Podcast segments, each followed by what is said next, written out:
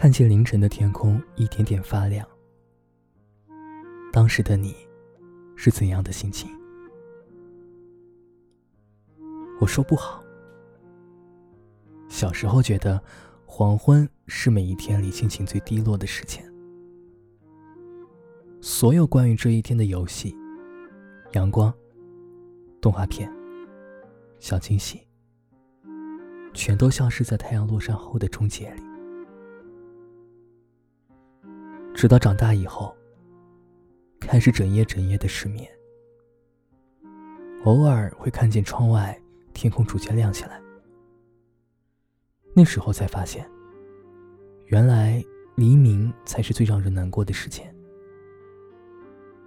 那种难过就像所有的感情哽在了喉咙里，说不出来，也咽不回去。好像整个世界都在新的一天重新开始，而自己却被时间留在了原点。我不说，有时候只是希望有个人能明白我，但我说出来，似乎也不会有人可以懂。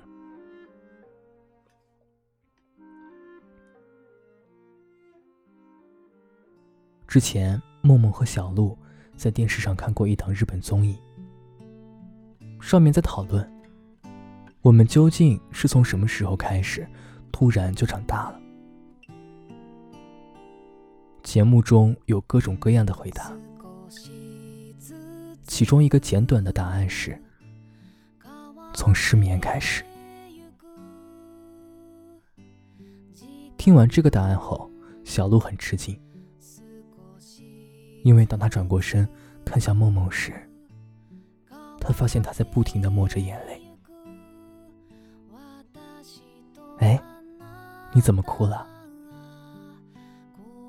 梦梦摇摇头，然后看着窗外暗沉的夜晚。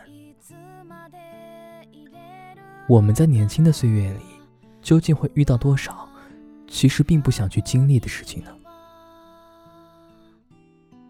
叛逆。自由，背叛，绝望，会爱过多少人？又会失恋几回？会被多少人所误解？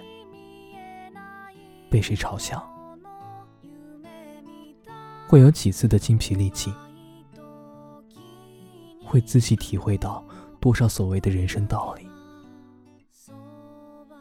又会发现世界上多少令人难以接受的真相？